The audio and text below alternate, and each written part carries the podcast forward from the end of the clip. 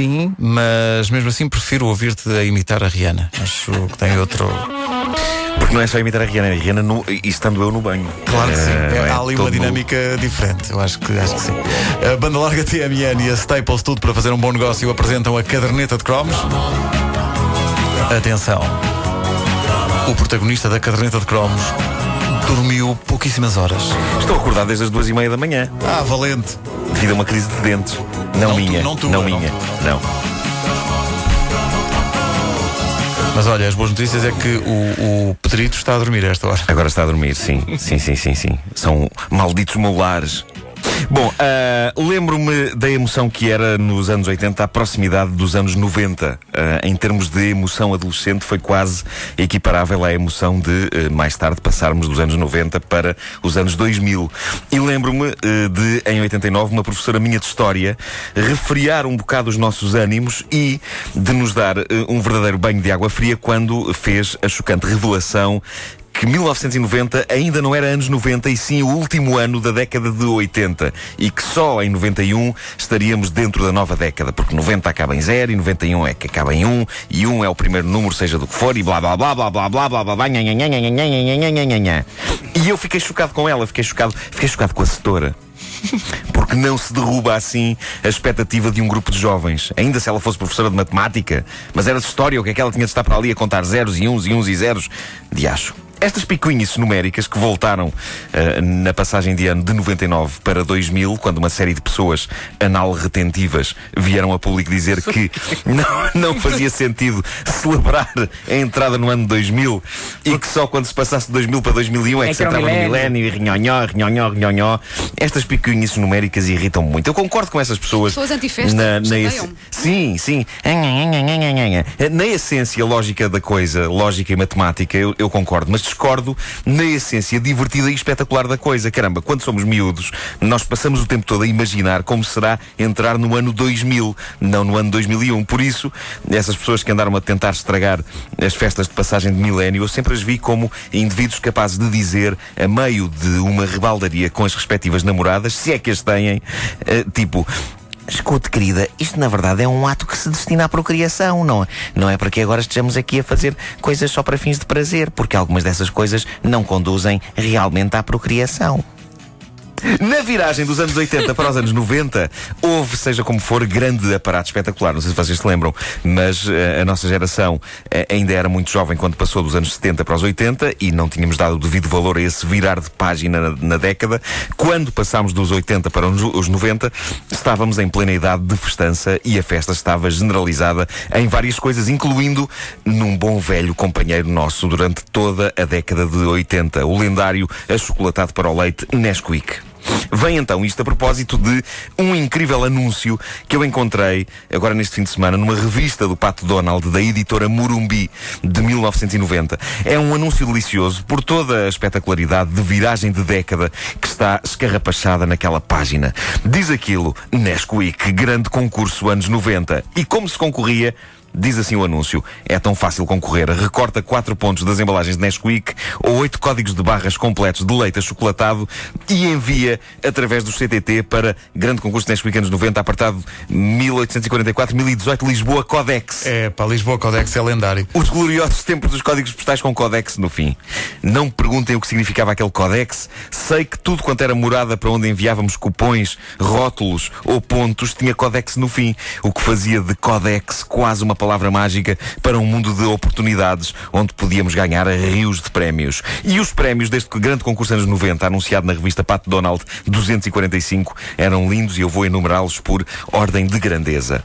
Oito computadores Olivetti PCS 86 com Olivetti. monitor.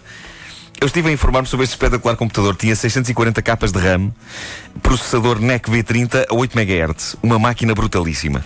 Brutalíssima. Sexy quase. Depois, 10 câmaras de vídeo Philips Camcorder VHS. No tempo em que as câmaras eram não só um luxo, mas eram gigantes, lembram-se? Eram Eh, eh, enormes. Afinal de contas, eram câmaras VHS. As cassetes que se usavam para gravar nestas câmaras punham-se depois dentro de uma cassete adaptadora para poderem ser vistas num gravador de vídeo VHS normal. Eu devo dizer-vos que em 1990 ter uma câmara de vídeo para mim era um sonho.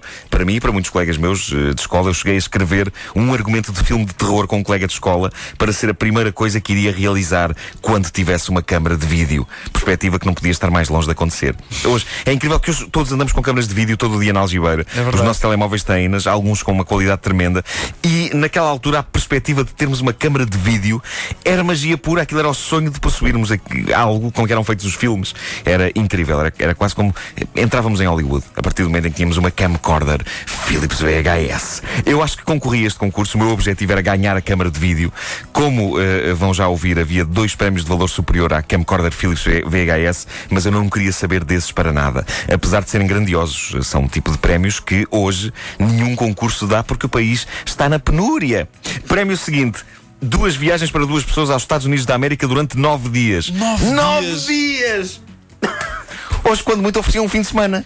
É. Toma lá um fim de semanazito. Vá, Vais a não. Nova York. Mas tu não querias isso. Tu, tu- Eu não queria isso, eu queria a Não. câmara, eu queria a câmara. mas ainda mais um Ah, prémio. ainda mais um prémio. Mas é, repare, viagem de nove dias aos Estados Unidos com visitas ao Kennedy Space Center e Epcot Center na Disney World. Esmagador, pá, esmagador. esmagador mesmo. E o prémio grande, o prémio realmente grande do grande concurso Nesquik anos 90, um andar anos 90. Reparem, só a designação é sublime. Um andar anos 90.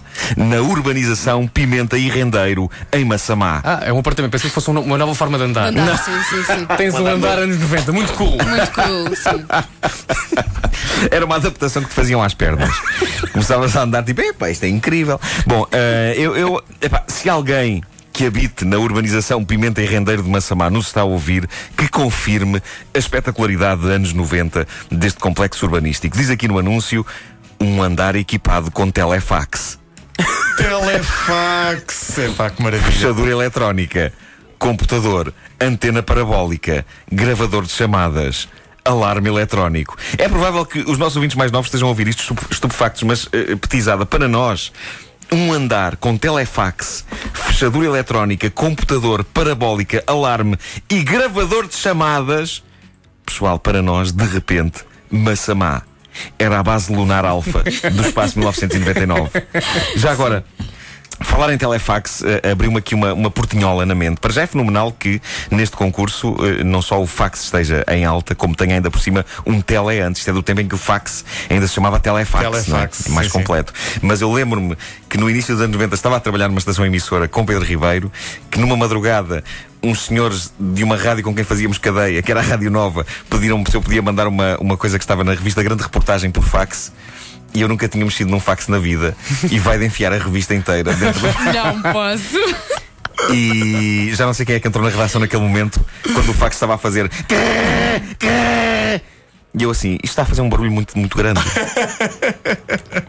Talvez seja porque é melhor se já tirares uma cópia da página que queres mandar por fax e não introduzir a revista inteira dentro do fax. Ah, portanto, eu mal tinha chegado e ia arruinar o fax. É pá, o fax. Telefax, que maravilha. Portanto, mas reparem, é um achocolatado para o leite. Pá, dava um andar. É verdade. andar. Mais, um, mais uma viagem para os Estados Unidos de Nove dias. Era mais do que uma semana. Era uma semana mais um dia. Incrível. Ah, já não se faz disso, já não há disso. Mas ainda há Nesquik. Isso ainda há, caderneta de cromos é uma oferta banda larga, TMN e Staples, tudo para fazer um bom negócio. Disponível também no iTunes e em radiocomercial.clix.pt em podcast.